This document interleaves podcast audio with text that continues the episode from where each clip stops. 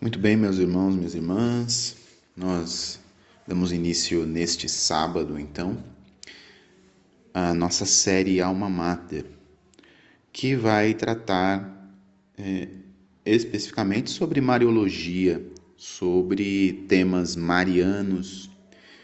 E para isso nós iremos meditar e estudar é, grandes clássicos da da literatura da igreja, grandes clássicos espirituais de Santo Afonso Maria de Ligório, como as Glórias de Maria, de São Luís Maria Grignon de Montfort, como o Tratado da Verdadeira Devoção e tantos outros, né? Então, e hoje eu gostaria de trazer para vocês é uma pequena, um pequeno estudo, uma pequena meditação sobre a humildade de Maria. Eu estou trazendo esse pequeno trecho do Tratado da Verdadeira Devoção à Santíssima Virgem, que está bem no começo, são os primeiros parágrafos, onde São Luís vai, São Luís Maria Grignon de Montfort vai propor exatamente a meditação sobre a humildade de Maria. E é importante nós entendermos que ele começa pela humildade de Maria, porque é uma das principais virtudes da Virgem Santíssima. Ele começa assim: Durante a vida, Maria permaneceu muito oculta. É por isso que o Espírito Santo e a Igreja lhe chamam alma mater, mãe escondida e secreta. Não é à toa que o nome dessa série é Alma Mater. É, alma Mater, que é um termo que é utilizado é, desde muito antes de São Luís explicar aqui e citar que a igreja também chama Maria de alma mater, já era usado pelos gregos para uh, explicar ou, ou, esclarecer aquilo que era o processo de ensino, de educação. É tanto que alma mater também é um termo usado para as faculdades, para as universidades, né, como o lugar do aprendizado e da educação. E a igreja chama Nossa Senhora como alma mater, mãe escondida e secreta, mas o termo também quer dizer aquela mãe escondida, é, mas a mãe que nutre, a mãe que alimenta, mesmo que secretamente o seu filho, ou é, mesmo que sem que ele perceba, ela está sempre ali nutrindo, acompanhando, alimentando, é, cuidando do filho. Por isso é que essa série se chama Alma Mater, porque Nossa Senhora é essa mãe que nos alimenta e nos nutre no momento certo. E isso está ligado diretamente a essa humildade de Nossa Senhora, porque Maria permaneceu muita, muito oculta. A humildade da Virgem Maria foi tão profunda que ela passa praticamente despercebida durante toda a sua vida. Passa, isso é o que São Luís vai falar aqui nos parágrafos seguintes. Nossa Senhora passa praticamente despercebida, ao ponto de não os evangelistas citarem ela pouquíssimo, é, e isso não é simplesmente é, coincidência, isso é uma providência e ao mesmo tempo um desejo da própria Virgem Maria. A Virgem Maria, São Luís diz, que pediu a Deus que permanecesse oculta, pobre. Nós não vemos relatos da Conceição Imaculada da Virgem, do nascimento, quando eu falo relatos na Sagrada Escritura. A gente não vê na Sagrada Escritura relatos históricos dentro da Sagrada Escritura de muitos momentos da sua vida, dos seus mistérios, da sua assunção. Temos relatos de fé ou é, relatos indiretos, mas relatos diretos dentro da Sagrada Escritura não temos. Temos dentro de outros livros apócrifos.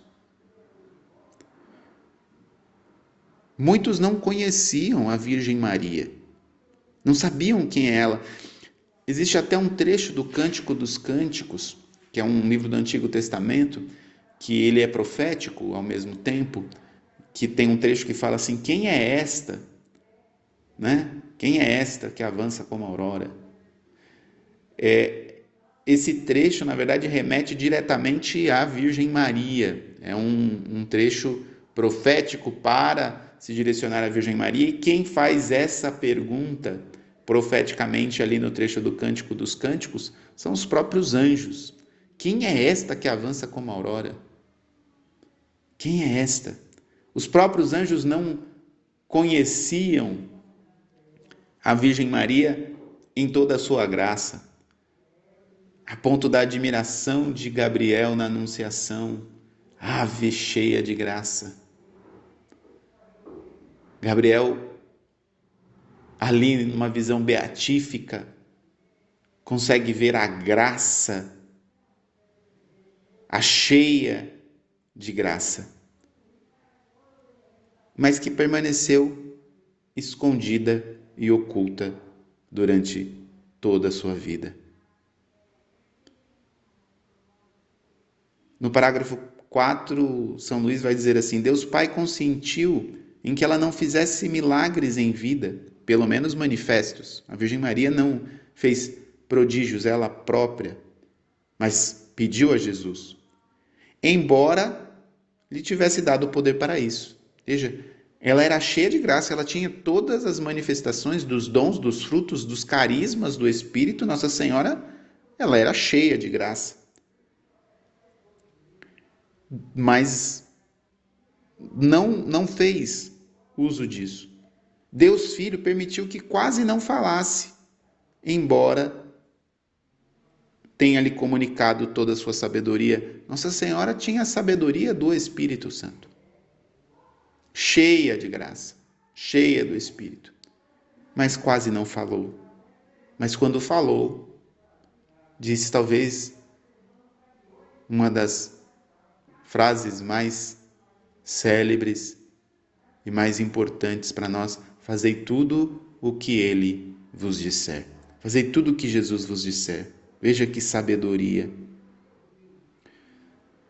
Deus Espírito Santo deixou que os seus apóstolos e evangelistas falassem muito pouco sobre ela, apenas o necessário para dar a conhecer Jesus Cristo, apesar de ela ser a sua esposa fiel. Veja, aqui nós vemos que a Santíssima Trindade, Deus Pai, Filho e Espírito Santo, com a sua graça, ajudaram a Virgem Maria a permanecer humilde, escondida, secreta. Isso é importante para os nossos tempos em que estamos num tempo tão é, midiático é, e tão de exposição em redes sociais, em tantas, em tantas coisas, né? A gente vê nesse, nesse contexto de como todos querem a todo tempo se mostrar, todos querem a todo tempo eh, estarem visíveis, estarem recebendo reconhecimentos, estarem, vamos dizer assim, sendo notados, percebidos. A Virgem Maria, ao contrário, ela quis, na verdade, permanecer oculta ela não queria e ela tinha, vamos dizer assim, atributos. E eu não falo nem da beleza física. Tenho certeza que Nossa Senhora deve ser linda em sua fisionomia. As imagens, de certa forma, demonstram isso para nós, mas a beleza de Nossa Senhora era uma beleza espiritual. E mesmo assim, ela não quis chamar para ela a atenção, ela não quis a exposição. Ao contrário, ela apontava para Jesus. A humildade da Virgem Maria era: não sou eu que sou importante, quem é importante é Jesus. Se eu aqui estou, é para que a glória de Deus se manifeste, para que a salvação de Deus se manifeste. Eis aqui a serva do Senhor. Faça-se em mim segundo a sua palavra. É a palavra que precisa agir em mim. É o Verbo que precisa se encarnar. Eu digo sim para que isso aconteça na minha vida e que a minha vida seja sinal deste Verbo que se encarnou, deste Filho que se manifestou. Eu não preciso aparecer, quem precisa aparecer é o Verbo encarnado. É a sabedoria encarnada, é Jesus Cristo. Veja, Nossa Senhora abraçou isso profundamente na sua vida vivendo a humildade. A humildade de Maria precisa ser este sinal para cada um de nós. Nestes tempos de tanta exposição, nesses tempos de tanto desejo de aparecer, a humildade de Maria precisa ser sinal para nós que nós podemos sim ser felizes no escondimento.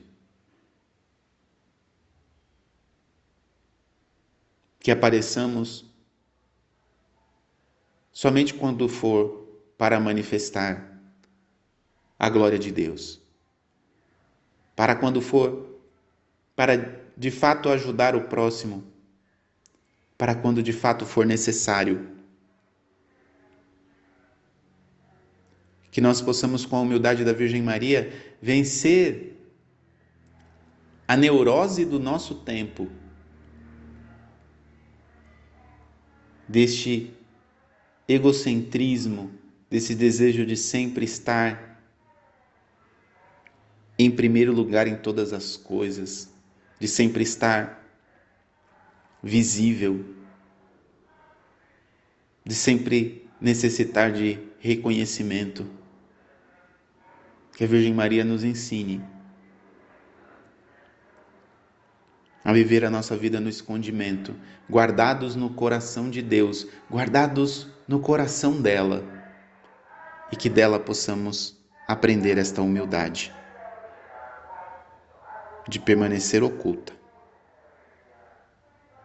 de ser como a alma máter, mãe escondida e secreta, que nutre seus filhos no momento certo.